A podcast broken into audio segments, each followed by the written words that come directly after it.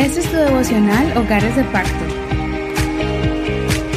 Día 9. Visualízalo. 40 días de la palabra.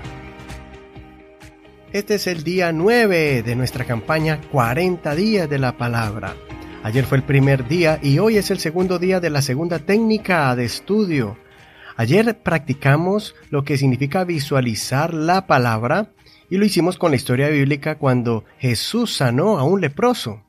Hoy vamos a visualizar el momento cuando el Señor sanó a un hombre con la mano paralizada. Vamos a leer Marcos capítulo 3 desde el verso 1 al 6. Lo voy a leer de la nueva versión internacional. En otra ocasión entró en la sinagoga y había allí un hombre que tenía la mano paralizada. Algunos que buscaban un motivo para acusar a Jesús no le quitaban la vista de encima para ver si sanaba al enfermo en sábado. Entonces Jesús le dijo al hombre de la mano paralizada, ponte de pie frente a todos. Luego dijo a los otros, ¿qué está permitido en sábado? ¿Hacer el bien o hacer el mal? ¿Salvar una vida o matar? Pero ellos permanecieron callados. Jesús se les quedó mirando, enojado y entristecido por la dureza de su corazón, y le dijo al hombre, extiende la mano.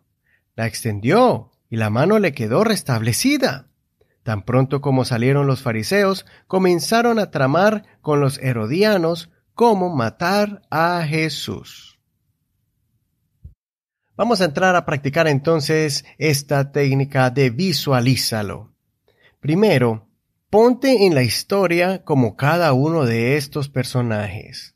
¿Con qué personaje te relacionas más? Aquí miramos al hombre de la mano seca, aquí miramos al fariseo y también miramos a Jesús. Primero, vamos a mirar al hombre de la mano seca. Ponte en los zapatos en el lugar del hombre de la, de la mano seca. La pregunta es, ¿estás incapacitado en alguna parte de tu vida? Haz una pausa a este audio para que escribas tus pensamientos en tu cuaderno de estudio.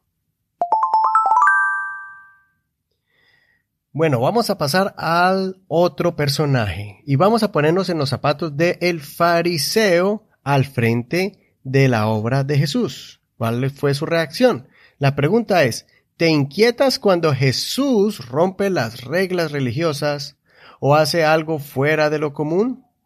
¿Te incomoda a Jesús? Ponte en los zapatos de este líder religioso que no entiende o no comprende lo que está pasando o no quiere abrir los ojos y no quiere reconocer quién es Jesús. Así que ponte en los zapatos del fariseo.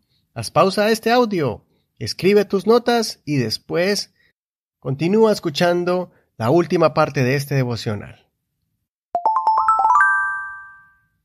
Y la última parte es aplícalo. ¿Cómo vamos a aplicar este pasaje a nuestras vidas y qué vamos a hacer al respecto? Escribe cómo tú aplicarías esta lección a tu vida en este momento, a tu familia, en tu hogar y qué vamos a hacer para poder llegar a la enseñanza del día de hoy. Haz pausa y pon tus notas. Así que como todos los días vamos a concluir este devocional con oración. Vamos a orar. Señor, gracias por esta oportunidad de estudiar tu palabra. Señor, hoy tu palabra ha abierto mi entendimiento para poder comprender que hay áreas en mi vida donde me siento como este hombre, como, la, como con la mano seca, incapacitado.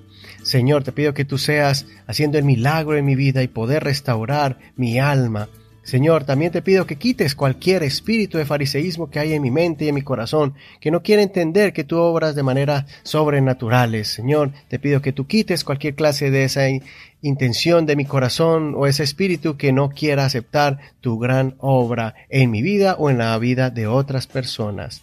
En el nombre de Jesús, gracias Señor. Amén.